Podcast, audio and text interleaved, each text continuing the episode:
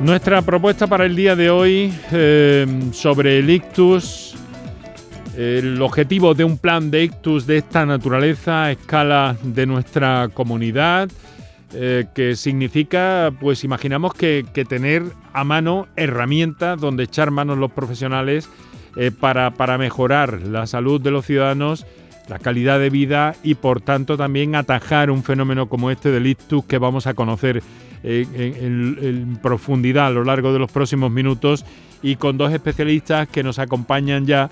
En primer término, eh, doctor Joan Montaner, neurólogo Hospital Macarena, director del Plan de Ictus de Andalucía. Doctor, muy buenas tardes, muchas gracias por estar con nosotros. Hola, buenas tardes, un placer acompañaros. Ha sido eh, terminar de una cosa y le hemos encajado aquí en el programa le quiero agradecer mucho su, colaboración.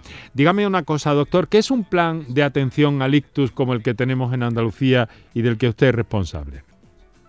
Bien, como tú decías, es eh, coordinar una serie de herramientas que tenemos eh, para poner a disposición de los profesionales que eh, trabajan alrededor de esta enfermedad. Y somos muchos y distintos, no es que seamos solo los neurólogos, hay neurólogos, radiólogos, enfermería, médicos de primaria, fisioterapeutas, rehabilitadores, farmacéuticos, muchísima gente está en contacto con esta enfermedad, aparte del propio paciente, sus familiares y la población general.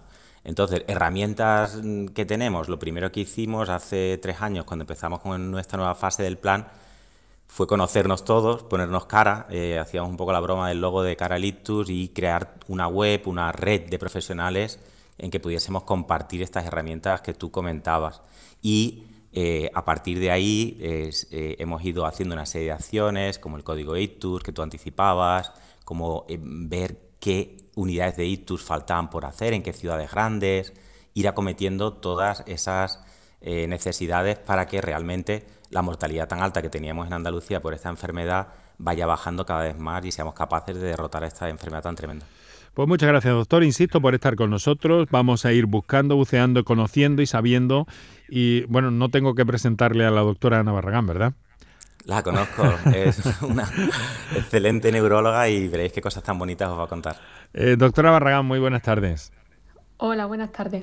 Bueno, realmente, em, ¿qué es lo que, cómo están notando ustedes a, efectos eh, hospitalarios eh, todo este, todo este avance, esta preocupación que está habiendo en los últimos tiempos, esta divulgación que están haciendo ustedes magníficamente por otra parte a la población para avisar a tiempo, para eh, distinguir los detalles que nos pueden alertar, alertar de un ictus que en definitiva active ese código ictus. Desde el punto de vista hospitalario, ¿cómo están percibiendo ustedes todo esto? Pues se está notando que está siendo efectiva toda esa campaña que, se está realizando, ya que los pacientes llegan antes, se pueden tratar antes y, que, e ir mejor, quedar con menos secuelas. Y además consultan muchísimos más pacientes que hace unos años.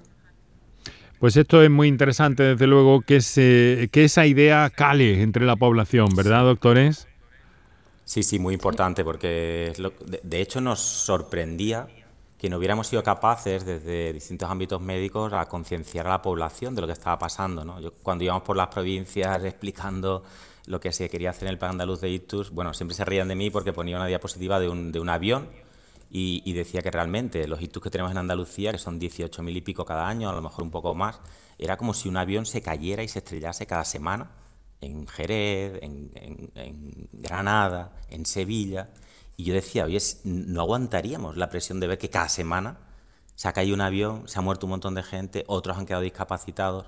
Y eso es lo que tenemos enfrente. Entonces, realmente sí que la estrategia de comunicarnos con la población, de que supiera mejor esta enfermedad, eh, era importantísima. 18.000 eh, casos de ictus en un año en Andalucía. Hmm. Sin duda, esta esta forma de entenderlo nos hace comprender que, bien, estamos en, pandemia todavía, no hemos de olvidarnos de eso, pero nos hace ver que tenemos que estar atentos, alertas y que cuanto más sepamos, cuanto más sepamos, no, no de eh, no de, del doctor Google sobre, sobre todas estas cosas, sino cuanto más conciencia tengamos también, la población en general, más capaces vamos a hacer, vamos a ser de reaccionar, ¿no? Exacto, porque por mucho que nosotros pongamos esta especie de red de metro en toda Andalucía, en que cada provincia tiene su unidad de ITUS, eh, la doctora Barragán nos explicará pues, qué centros del teleitus pueden hacer tratamientos. Bueno, es toda una red, por la que va a fluir el paciente hasta que seamos capaces de, curarlo, pero el paciente tiene que entrar en, esa, en alguna de estas paradas de metro y tiene que venir, llamar al 061 cuando reconoce los síntomas y los síntomas de esta enfermedad. Por tanto, eso es fundamental. Eh, esta, esta, eh, el saber lo que nos está pasando, conocer nuestro cuerpo. A veces sorprende que sabemos un montón de mecánica, de coches, de una serie de cosas, y de nuestro cuerpo, de que nos pasa algo así en el cerebro, mm, no, no somos capaces de identificarlo. Pues vamos a intentar, eh, modesta pero sinceramente, penetrar y trasladar un poco a nuestros oyentes, eh, que son muchos y buenos y sensibles a este tipo de cosas que usted está diciendo, doctor Montané, eh, pues eh, y, hacerles llegar esa idea. Pero además, contar que tengan nuestros oyentes que tienen claro que eh, cada tarde abrimos eh, nuestros teléfonos para la participación, que cada tarde, y cada día y cada noche pueden seguirnos también a través de Twitter en arroba por tu salud que tienen un correo electrónico por rtva.es y que nos tienen también en facebook.com barra por tu salud. Además de todo eso, las líneas habituales para la participación en directo y los WhatsApp que recordamos ya. Hoy el argumento, la idea, la palabra es para contactar con nosotros puedes hacerlo llamando al 95 50 56 202 y al 95 50 56 222 o enviarnos una nota de voz por WhatsApp al 616 135 135 por tu salud en Canal Sur Radio. Por tu salud, escucha Canal Sur Radio. Yo me vacuno contra el COVID por amor, por mi padre, por mi abuela, por mi hermana, por mis amigos. Me vacuno porque los quiero y sigo salvando vidas. Vacúnate por amor. Vacúnate contra el COVID. Junta de Andalucía. Todo lo que hacemos nos define.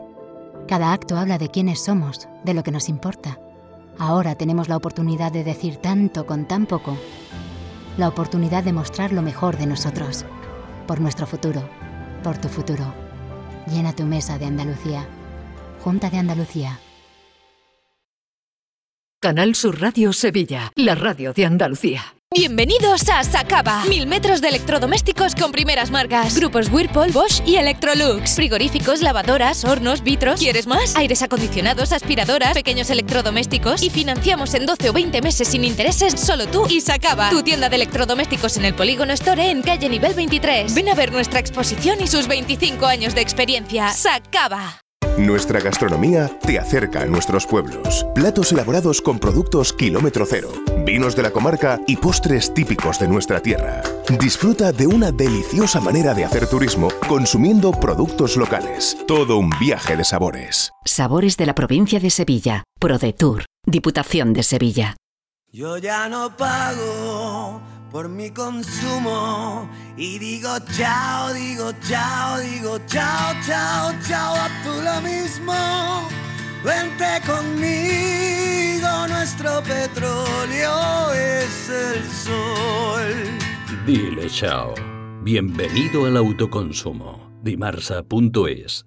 La mañana de Andalucía con Jesús Vigorra un programa informativo. Tenemos alguna última hora que ha trascendido. De entretenimiento. Y día de la vaquita marina que felicitamos a todas las Que te ayuda. Que está aquí Joaquín Moekel para ti. ¿Qué te pasa, mujer? Y te divierte.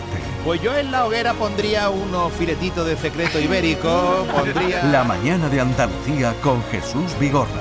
De lunes a viernes desde las 5 de la mañana. Quédate en Canal Sur Radio. La radio de Andalucía. Enrique Jesús Moreno, por tu salud, en Canal Sur Radio.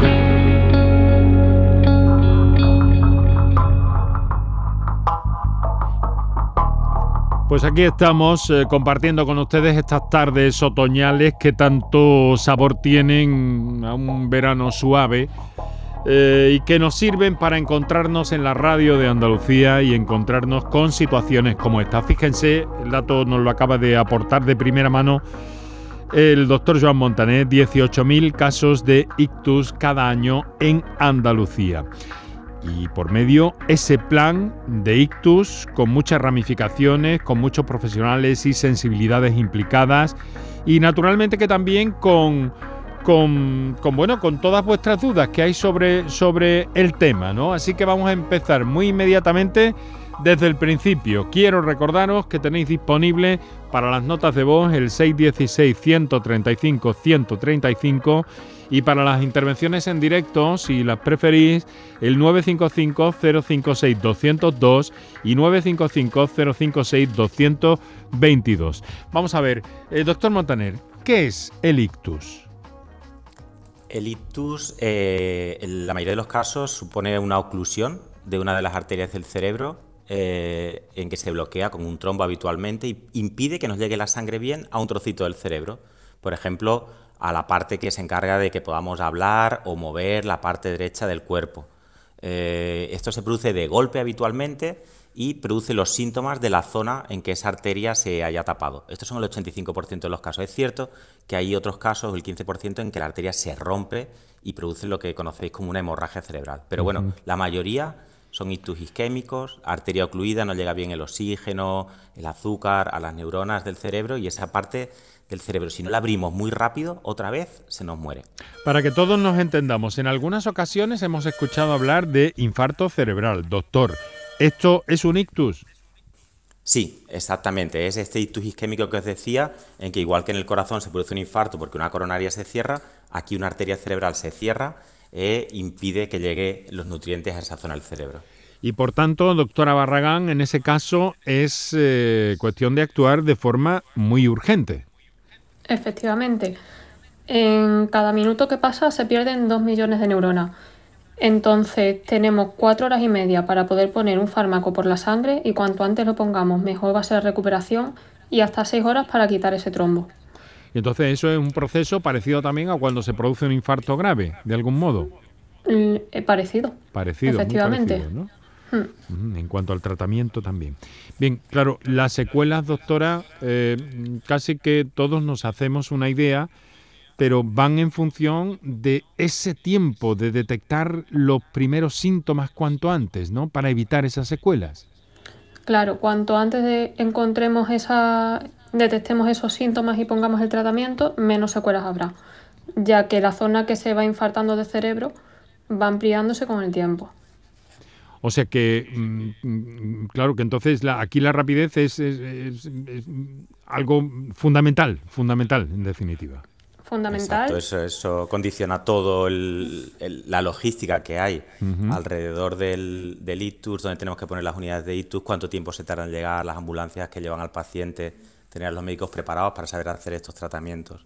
y todo el, tiempo es fundamental. Todo eso está descrito, está eh, detallado. Sí, sí. Exacto. A lo mejor, Ana, puedes comentar, ¿no? ¿Qué centros pueden hacer esto? Mm.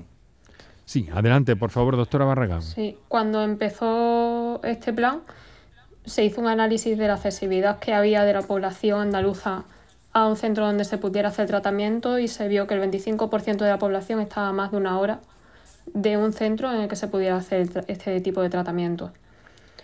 Lo que se hizo fue ver qué le faltaba a esos centros e ir adaptándolos para poder hacer los tratamientos a los centros que están más cerquita de la población. Ese pequeño ARE, el hospital comarcal, intentar ver qué es lo que hacía falta y, y dar esa accesibilidad a que los pacientes llegaran cuanto antes. Ana, me está hablando usted de, esa idea de teleictus que hemos mencionado ya también, ¿no? Bueno, que lo he hecho yo, ¿no? Efectivamente. Ajá. Teleictus. Y esto es un, esquema, una coordinación también, un plan de alguna forma también, no específico. Es como tener un neurólogo virtual cuando el paciente llega a ese centro que le pueda explorar por videoconferencia, ahora que está tan, tan de moda con el COVID.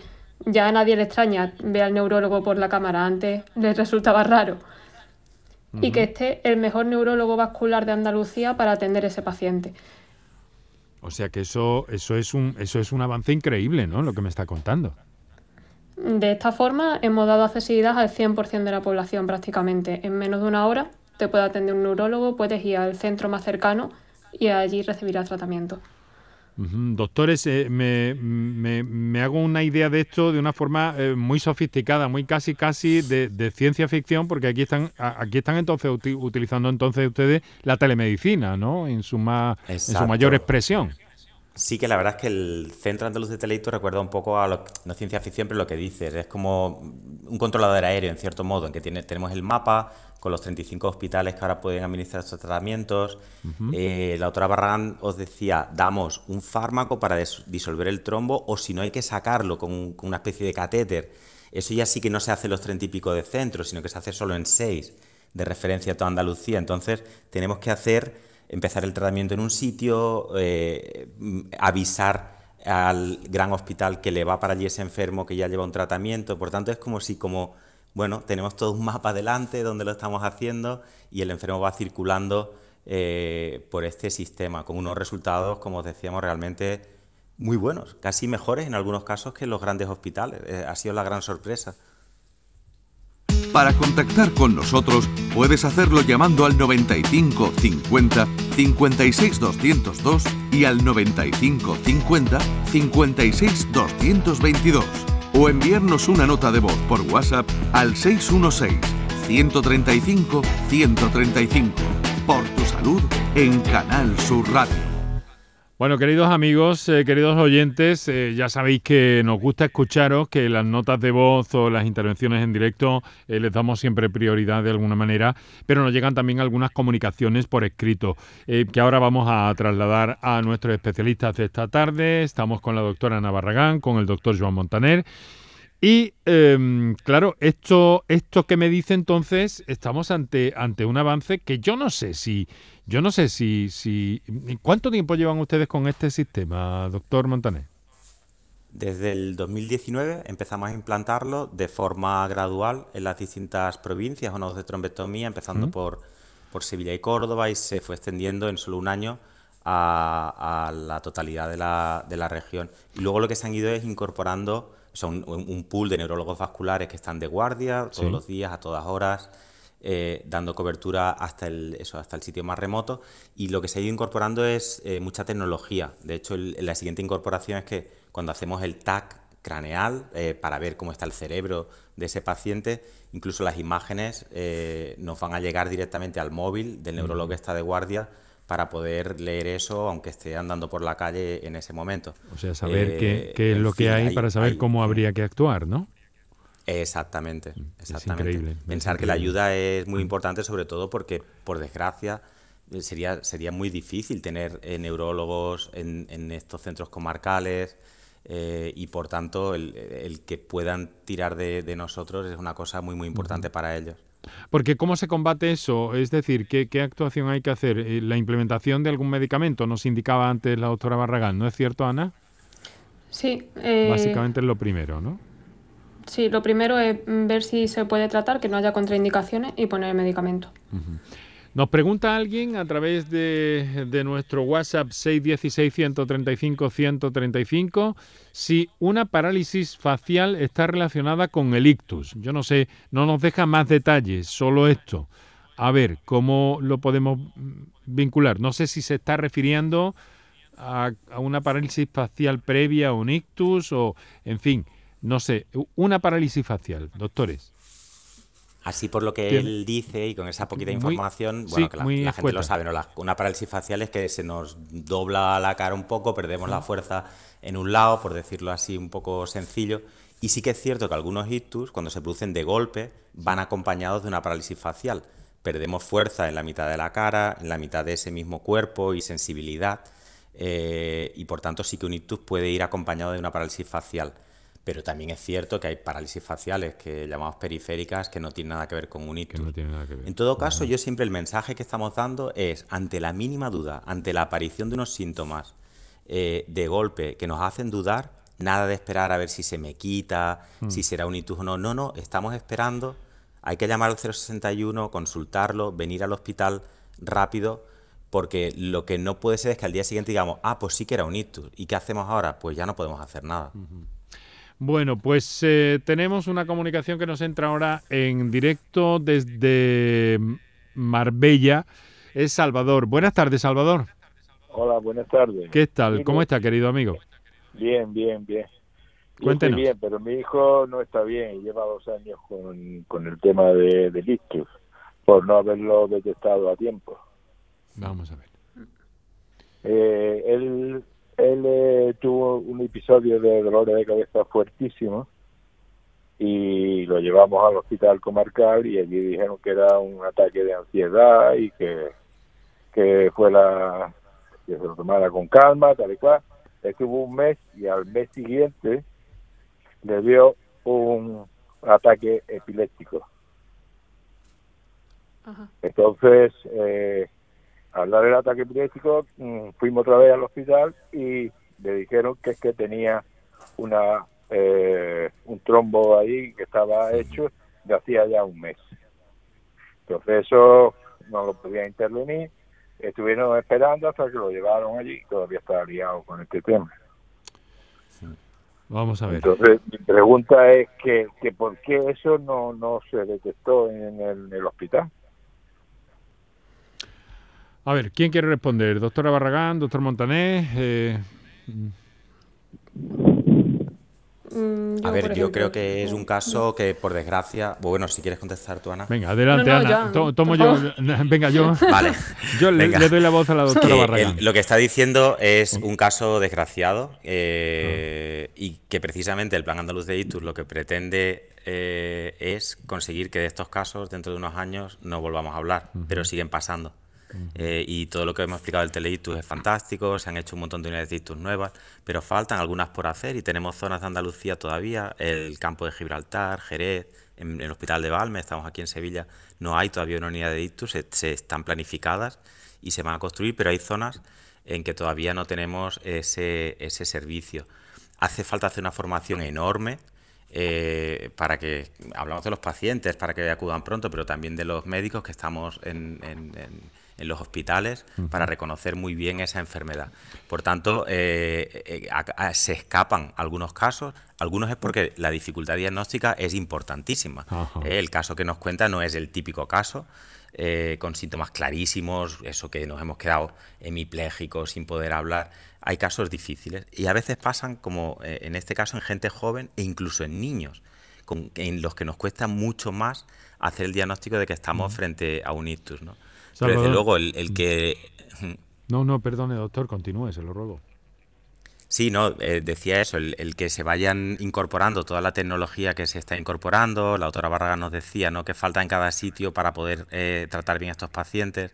Eh, se han incorporado muchísimos eh, TAS craneales que permiten bueno, eh, hacer una exploración importante de, del cerebro del paciente cuando hay una sospecha, pero desde luego tenemos que sospecharlo. ¿eh? Mm. Los pacientes y los médicos tenemos que sospecharlo. Yo creo que cada vez se sabe más de esta enfermedad y que esto irá mejorando. Bueno, vamos a ver, em, Salvador, ¿cómo se llama su hijo? Se llama Carlos. Carlos.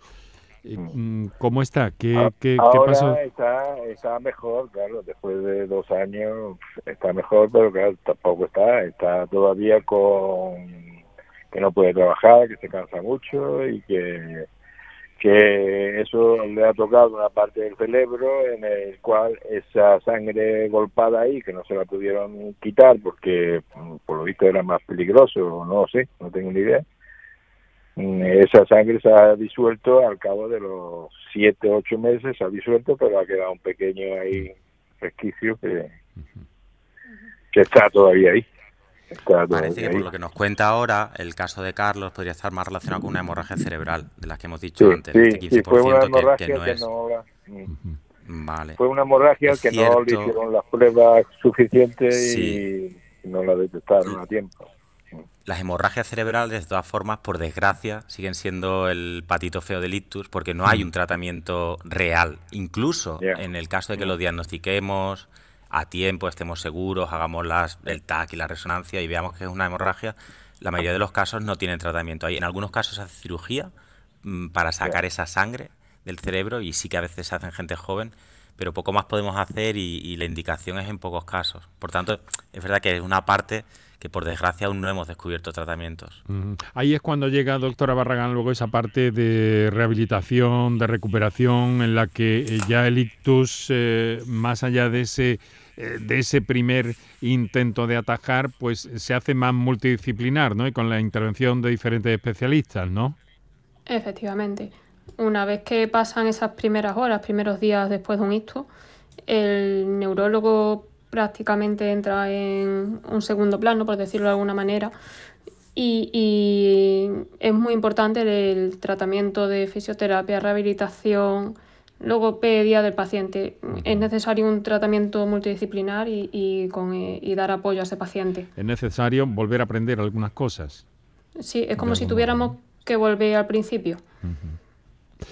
En función de qué parte del cerebro se ha visto afectada y demás, nos puede afectar una u otra parte del cuerpo, de movilidad, etcétera, etcétera, etcétera. Salvador, quiero desearle ánimo y, y, y transmitirle también a. Carlos, si es que nos está escuchando, eh, todo nuestro apoyo y nuestro ánimo. ¿Eh? Dale, pues muchas gracias. Un abrazo, un abrazo muy fuerte. gracias. A mí lo que me llama la atención, doctores, es eh, se- se- cómo puede aguantar tanto, ¿no? Una situación de este tipo, ¿no? Una hemorragia que a- durante un mes el la persona está mal, pero quiero decir, a- aguanta, Sí, ¿no? sí, te Es decir, te entiendo ¿no? lo que dices. Esto, esto es un poco raro, ¿no? Para los sí, no de introducidos. la- sí, depende de la topografía también de, de en qué sitio se produce en el cerebro. Hay zonas Ajá. del cerebro que son muy poco expresivas. Es decir, eh, esa misma hemorragia o milímetros eh, de una hemorragia localizadas en alguna zona del cerebro nos produciría una hemiplegia desde, vamos, desde los primeros segundos.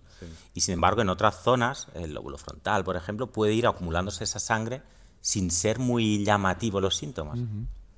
Curioso, gran complejidad todo esto. Hmm. Bueno, vamos a escuchar, eh, vamos a escuchar algunas de las llamadas de las notas de voz que nuestros oyentes están dirigiendo al 616-135-135. Adelante, por favor, compañeros. Muy buenas tardes, queridos amigos. Ante todo, daros las gracias por la gran utilidad del programa. Eh, solamente una pregunta, que estoy preocupado por el colesterol. Ya tengo unos años y no sé si el colesterol tiene una incidencia negativa para este, este problema de, de nuestro cerebro, este esto y demás. Solamente eso. Bueno, y algunos consejos eh, sobre qué vida llevar y todo eso para al menos retardar este gran problema. Muchísimas gracias. Sin duda, muy interesante el planteamiento porque al final esto tiene que ver o no con el, con el colesterol, doctor Montané. Pues sí, sí que tiene que ver. Los, eh, los factores de riesgo mm, vascular que hacen que estemos, seamos más propensos a tener un ictus son eh, el tener el colesterol alto, ser fumadores, tener la presión arterial alta, tener azúcar eh, en la sangre y fumar, ¿no? Es decir, son los clásicos factores vasculares. Y por tanto, eh, nos tenemos que cuidar esos factores de riesgo vascular y con eso podríamos evitar prácticamente el 80% de los ictus. O sea, lo que él dice, sí, si los niveles de colesterol son altos, debemos de tratarlos y hoy en día se piensa que bajarlos casi todo lo que podamos. Eh, hay guías que después de un ictus recomiendan bajarlo a niveles, bueno, prácticamente es no tener colesterol en la sangre, porque evita que volvamos a tener otro ictus. O sea que no hay otro, no hay otro, no hay otra forma. eh, Es, ah, eh, se puede prevenir el ictus, eh, pero mm, no hay otra forma a la que se le pueda achacar que no sea esta, de algún modo, ¿no? No hay antecedentes eh, familiares, ni hereditarios, ni genéticos, ni nada de esto. Sí que existen también, ¿eh? También es existen. por simplificar un poco, pero mm, podría decir que el 90% de los ictus ocurren eso, porque tenemos la tensión alta, tenemos azúcar, tenemos colesterol, fumamos o estamos gorditos y no hacemos ejercicio. Luego es cierto que hay un porcentaje de casos más raros, posiblemente como el de esta persona joven que nos han comentado antes, que sí que tienen causas genéticas. De hecho, algunas se heredan incluso de forma dominante. Es como una moneda al aire. Si tus padres tienen un tipo de ictus genético que se llama cadasil, tienes el 50% de posibilidades de tenerlo. Eh, son enfermedades muy curiosas. Hay otros genes que predisponen y otras causas más raras que no tienen nada que ver con los factores de riesgo clásico. Pero lo importante son esos factores vasculares. Piensa que el 50% de los andaluces tenemos alguno de estos factores de riesgo vascular. Entonces el gran impacto va a estar ahí, en conseguir reducir esos factores vasculares y que no tengamos la enfermedad. Entonces, doctora Barragán, si una persona tiene un ictus, eh, ¿tiene más posibilidades de, de que ocurra un segundo accidente? Mm, sí, eso siempre uno de, de los factores de riesgo es haber tenido antes un ictus o alguna enfermedad cardiovascular. O sea que entonces eh, la prevención secundaria supongo que también debe ser importante para ustedes, debe ser un buen caballo de batalla de algún modo, ¿no? Sí, es súper importante. De hecho, a veces cuando vienen los pacientes con lo que llamamos AIT, que son esos síntomas que aparecen durante un tiempo pero se quitan, Mm. ya ponemos la prevención secundaria. Ajá. Vamos a escuchar a esta hora, son las 7 menos cuarto casi, a esta hora de la tarde. Eh, no te vayas de canal, su radio, quédate con nosotros, esto es por tu salud y vamos a escuchar otra comunicación que nos ha llegado. A Vamos a recordar antes cuáles son las líneas, Paco, si te parece, y ahora tendremos otra nota de voz. Para contactar con nosotros puedes hacerlo llamando al 95 50 56 202 y al 95 50 56 222 o enviarnos una nota de voz por WhatsApp al 616 135 135. Por tu salud en Canal Sur Radio. Muy bien, pues eh, vamos a otra comunicación, otra nota de voz que nos llega a ese teléfono, a ese 616-135-135. Adelante. Hola, yo me llamo Rafaela y quiero desde aquí dar las gracias al equipo de, de ISTU de Virgen de Rocío, porque a mí en julio hizo tres años que me dio un ISTU. en Virgen de Rocío me hicieron una trombectomía me sacaron el trombo y gracias a Dios hoy hago mi vida normal con muy poquitas secuelas. Solamente tengo un poquito más floja la parte izquierda, pero me defiendo por mi vida estupendamente y secuelas me han quedado muy pocas. Quiero de aquí dar las gracias y alentar a todas las personas que le pasen lo mismo que a mí, que esto no es tan grave como se pintaba antiguamente. Mm, le hablo desde Aracena. Rafaela, muchísimas gracias. Fíjese, Aracena, eso es, eh, me da la impresión, doctor, es un caso típico de detección temprana o de que alguien se dio cuenta, porque al fin y al cabo de Aracena al Virgen del Rocío también hay un, también hay un tramo, ¿eh? Esto es un caso de eficacia, eh, ¿verdad? ¿No les parece? Exacto, exacto. Yo creo que es un caso típico de los que estamos viendo. Eh, eh, hace referencia al equipo de, trombetomía del Virgen del Rocío, el doctor Alejandro González, que es quien lo dirige. La verdad es que es uno de los mejores neuroradiólogos que tenemos en el país y tenemos la fortuna de tenerlo dando cobertura a eso, a toda Huelva y, Sevilla. El equipo también de la unidad de ITUS de allí, con el doctor Moniche, bueno, son expertísimos en el manejo de esta enfermedad. ¿no? Pero vemos cómo es un caso de eso, que el, circuito eh, ha funcionado y que posiblemente una cosa que le pasa en Huelva va al sitio más cercano, se le dirige se empieza el tratamiento y se dirige al centro de referencia y, acaba siendo un caso de éxito. Sin duda. Bueno, y además aquí, doctora Barragán, eh, se plantea también esa situación que usted había nos había comentado, en la que ha dicho Rafaela que se le pudo extraer el, el trombo, ¿no es así? Efectivamente, es ese tratamiento de trombectomía que, que bueno, está proporcionando unos resultados espectacular. El caso de Rafaela es el ejemplo más claro de que si el paciente llega a tiempo puede quedar prácticamente asintomático. Bueno, pues si le deseamos lo mejor a nuestra oyente, ahora vamos a saludar a Antonia que nos telefonea desde Chiclana. Buenas tardes, Antonia. Hola, buenas tardes. ¿Qué pasa? Mira, ¿Cómo preguntita, mm, Bien, de momento bien. Mi preguntita es, lo siguiente. Yo hace tres años me pusieron tres estén y en quirófano me dio una parestesia facial. Y entonces siempre tengo el temor de que eso pueda derivar en algún momento a un ictus. Y la verdad es que esa era la pregunta, poder quedarme un poco más tranquila si tengo que ir al neurólogo, porque al neurólogo fue, pero poco caso me hizo. Bueno, vamos a ver, vamos a ver, no se retire por si hay que aclarar algún algún detalle de acuerdo. A ver, eh, ¿quién responde a quién responde a Antonia? Doctora Barragán, por ejemplo. Ah, vale. o usted, doctor Montaner, da lo mismo. No, no, doctora Barragán. Como queráis. Vamos a ver. Bueno, Antonia, puede ser que si, si eso pasó en ese momento, aquello hubiera sido derivado de la intervención y hubiera sido un pequeño ictus, pero hace tres años y si le vio el neurólogo probablemente haya descartado que tenga otros factores para la repetición de este. Ah. ¿Vale? O sea que ahora mismo eso sí pasó. En ese, sí, eh, en ese sentido que posiblemente lo que nos cuenta es que le han puesto unos en el corazón por otra cosa eh, y eh, el tratamiento que suelen poner los colegas de cardiología para evitar que vuelvas a tener otro infarto, otra angina, también previene que una persona haga otro ictus. Como decía la otra Barragán antes, esta prevención secundaria es común para cualquier evento vascular. O sea, en teoría, la medicación que usted toma para que no tenga más problemas en el corazón también la protegen de tener eh, un problema vascular en el cerebro. De todas formas, si eso repitiera y ante cualquier duda, desde luego sí que conviene eh, ir eh, al neurólogo y que la vuelvan a explorar. Cuando tenemos una arteria enferma en el cuerpo, en el corazón o en las piernas, eso indica que podemos tener en más sitios y entre ellos en el cerebro. Por tanto, es posible que no sea nada, pero ante la repetición sí mirarse mejor. Bueno, Antonia. Venga. Venga, mucho ánimo. Tranquila. Un fuerte abrazo, Antonia. Gracias para ustedes también. Gracias. Eh, tenemos 12 eh, minutos para las 7 de la tarde en este día en el que estamos hablando de Ictus, en el que estamos especialmente contentos en todo el equipo, el equipazo del programa, por, eh, por en fin, por ese, por ese premio que ha tenido a bien concedernos la Fundación Andaluza del Dolor eh, mm, Premio la Comunicación 2021 a las mesas de expertos del programa que pusimos en marcha en este programa y en esta antena de Canal Sur Radio desde el 13 de marzo a diario buscando los mejores especialistas por todo el mundo en un periodo eh, tan complicado, tan difícil para todos que para nosotros fue muy grato y que ahora encuentra esta recompensa por lo que vuelvo a recordarlo, sobre todo para agradecer a la Fundación Andaluza del Dolor en este sentido. Ahora lo que vamos a hacer es recordar teléfonos, hacer una pausa y seguimos escuchando llamadas que tenemos ahí en el buzón de WhatsApp.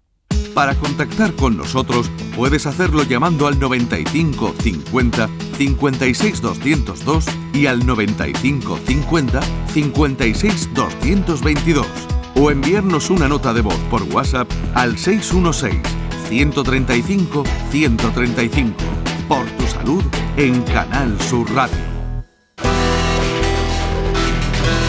Por tu salud.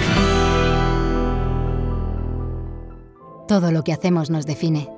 Cada acto habla de quiénes somos, de lo que nos importa. Ahora tenemos la oportunidad de decir tanto con tan poco. La oportunidad de mostrar lo mejor de nosotros. Por nuestro futuro. Por tu futuro. Llena tu mesa de Andalucía. Junta de Andalucía. Ni el challenge del papel higiénico, ni el de la botella. Los retos más difíciles a los que se enfrenta nuestra generación están en la vida real, como el famoso encontrar trabajo challenge o el independizarse challenge. Y aunque para superarlos necesitamos vuestro apoyo, aceptamos el reto. Súmate en aceptamoselreto.com. FAD 916 1515.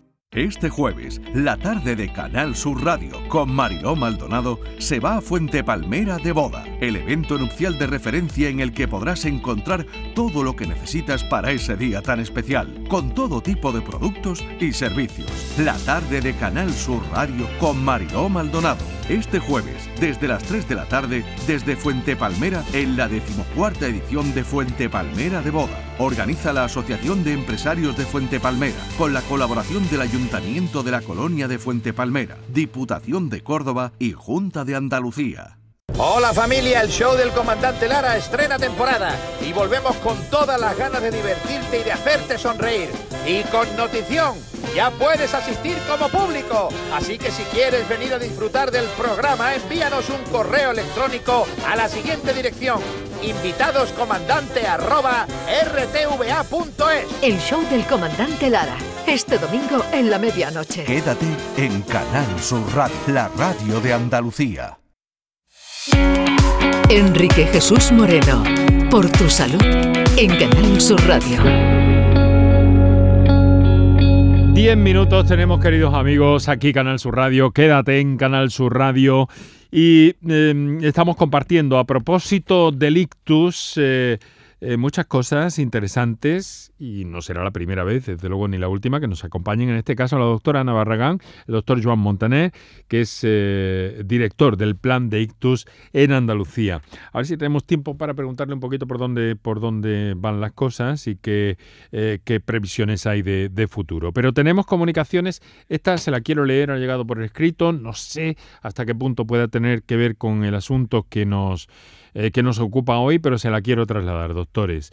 Hola, mi bebé en el parto tuvo una hemorragia interna a causa de un traumatismo, sufriendo crisis e hipertonia las primeras 72 horas de vida en la UCI. A partir de ahí fue mejorando hasta estar perfecto y sin medicación para las crisis 14 meses después.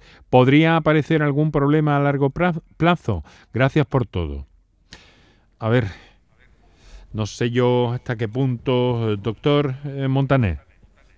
Sí, el caso que nos cuentan es, eh, de nuevo, con el paciente joven que hemos comentado de Marbella, una hemorragia eh, cerebral que se produce, no es infrecuentísimo que lo veamos en, bebés, en, en este caso parece exactamente.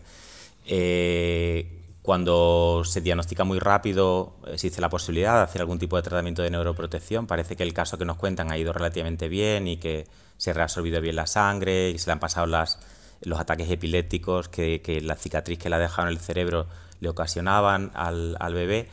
Eh, en principio, sin tener una prueba de neuroimagen que sepamos cómo de grande o pequeñita es esa cicatriz, es difícil darle una predicción de si puede tener alguna secuela o no. Es cierto que a veces estos críos eh, con el tiempo mm, pueden tener algún tipo de eh, trastorno neuropsicológico, es decir, que quede algún tipo de secuela. Eh, pero la, una cosa muy importante, a diferencia de cuando esto nos pasa y somos mayores, es que en la gente muy joven y muchísimo más en los bebés, la plasticidad cerebral que tenemos es brutal. La capacidad que tienen. ¿no? Exactamente. Con lo cual el pronóstico suele ser muy bueno. pero bueno, ante, ante cualquier duda, consultarlo. En Sevilla se han creado unidades en que junto con los pediatras atendemos a este tipo de críos con, con pediátricos, exacto, y, se pueden aconsejar y ver si hay que hacer algo más. Entendemos, pues eh, tranquilidad para esta oyente y hay que estar al tanto, desde luego. Bueno, vamos a escuchar muy rápidamente otra nota de voz. Adelante, por favor. Hola, buenas tardes y enhorabuena por el programa. Eh, en mi caso, recientemente quisiera preguntar por qué eh, haciendo actividad física en el, gimnasio, me dio un dolor muy fuerte en un lateral de la cabeza y, me, vamos, me bajó un poco la tensión y todo y me dolía, parecía que tenía el corazón bombeando directamente en el, cráneo. Entonces me, quedé muy, muy sorprendido con, el dolor y dejé de, entrenar y todo. Eh, durante los dos días siguientes me estuvo doliendo la cabeza y fui al médico para que me tomara la atención, para que me mirara todo y estaba todo perfectamente. Pero es que hoy en día ha pasado ya una semana y media y sigo haciendo deporte y cuando cometo algún pequeño esfuerzo, que ya estaba habituado a, hacerlo, no, era, no es esfuerzo para mí, para mí eh, noto otra vez dolor mm, en, la, en la cabeza con un bombeo eh, constante de, sangre y, me duele y me preocupa. Hmm. No sé qué, debo de hacer y qué prueba debo de solicitar, solicitar que me haga. Muchas gracias. Muchas gracias a usted. Eh, vamos a ver, doctora Barragán, ¿qué podemos, eh, ¿cómo podemos orientar a este, a este oyente? a ver, normalmente si se trata de un ictus, ya sea isquémico, hemorrágico, ese dolor de cabeza se suele acompañar de otros síntomas, como problemas al hablar, problemas para mover algún lado del cuerpo, para ver. Hay, sin embargo, hay cefaleas, hay dolores de cabeza que se asocian al ejercicio físico y no tienen ninguna otra complicación más allá. Mm. Si esto pasa y le preocupa, lo que tiene que hacer es acercarse a un servicio de urgencias que se le vea en el momento para poder explorarlo. Ese dolor de cabeza permanente, persistente. Hay alguien que nos dice, que nos escribe también. Tengo dolor de cabeza, no es muy intenso, pero permanente. Me dura 8, 10 y hasta 12 días. Eso es otra enfermedad distinta totalmente ictus, es lo que llamamos cefalea. Y bueno, tendría que ser visto en principio por su médico de atención primaria y ver si cumple algunos... ahí se le puede ya poner un tratamiento para evitar que esos dolores de cabeza sean tan largos y sean tan recurrentes. Y si se considera derivarlo a un especialista para valoración. Para investigar un poco más a fondo. Mm. Eh, precisamente quiero adelantar, mañana vamos a tener también neurología de alguna forma, porque vamos a tener eh, trigémino, el problema del trigémino, mañana es el día en el que la ciencia dedica eh, pues la jornada de este día 7 de octubre como Día Internacional de la Neuralgia del Trigémino. Y bueno, nos van a acompañar también colegas suyos, doctores. Vamos a tener dos días de neurología, aunque es cierto que hay mucha distancia entre, entre la neuralgia del trigémino y el ictus. Eh, yo creo que aunque vamos a seguir insistiendo en este programa, ahora en los minutos finales ya que nos quedan muy escasamente, no podemos escuchar más WhatsApp. Eh, mm, doctores, ¿qué tenemos que tener en cuenta para esa actuación rápida, para que se active cuanto antes ese código ictus? ¿Qué detalles, doctor Montaner, hemos de tener en cuenta? Lo primero es que ante un cuadro brusco, de golpe, de dejar de hablar, dejar de ver de un lado, que perdemos fuerza en medio cuerpo, que se nos queda dormido, eh, hemos de llamar al 061 para que se active el código ictus eh, o venir al hospital eh, directamente. Pero en general, ante estos síntomas, ante la mínima duda, sin que pase ni un minuto de tiempo, llamar al 061, ellos tienen la información y saben que a qué hospital tiene que venir más cercano para ver si necesitamos dar uno de estos tratamientos. Eso es lo más importante, reconocer la enfermedad y traer el paciente a un centro donde podamos curarlo. O sea, no vale eso de mm, me siento y enseguida se me pasa. No, no, eso es un error tremendo del cual luego nos estamos arrepintiendo los médicos, el paciente, los familiares durante años. No sé, a nosotros no nos importa que el paciente venga y no sea un ictus, lo que hemos dicho, que sea un dolor de cabeza de otro tipo, que sea una parálisis facial periférica. Estamos para eso. ¿eh? Lo que no podemos hacer es que se nos pase un caso que sí lo es realmente. E incluso, como ha dicho la doctora Barragán, si los síntomas desaparecen, si me he quedado sin hablar, eh, sin ver de un ojo y se me ha dormido la mano y me ha durado solo cinco minutos, también tenemos que venir. Esos casos son muy buenos para nosotros porque pueden estar dando los primeros síntomas de que al cabo de un día o dos o tres va a ocurrir un ictus y por tanto antes de que tenga síntomas. Exacto. Exacto. Bueno, pues eh, no tenemos tiempo para más. Sinceramente, muchas gracias por su trabajo, por eh, concedernos estos minutos, doctora Ana Barragán. Seguiremos en contacto a lo largo del año, no le quepa duda que intentaremos, y ya que la tenemos eh, conectada a través de, de vía VoIP, pues estaremos en contacto a lo largo de toda la temporada, lo mismo que con el doctor Joan Montaner, Em, director del Plan de Ictus de Andalucía, amablemente nos han atendido esta tarde y han compartido con nosotros esta hora prácticamente entera de programa. Muchísimas gracias, mucha suerte y ya saben que aquí estamos pendientes de todo lo que sea menester para trasladar a la, a la sociedad, a los ciudadanos, todo lo que tenga que saber sobre este, sobre este asunto, el ictus y muchos otros. Doctores, muchas gracias, buenas tardes. Muchísimas gracias. Lo de, lo dejamos aquí con el mejor de los saludos, eh, Kiko Canterla, Paco Villén, eh, Manolo Hernández, Enrique Jesús Moreno les habló encantado. Mañana ya les digo, vamos a hablar de la neuralgia de trigémino y eh, les dejo enseguida con toda la información del día en el Mirador de Andalucía con Natalia Barnés y el resto de los compañeros de Canal Sur Radio. Quédense aquí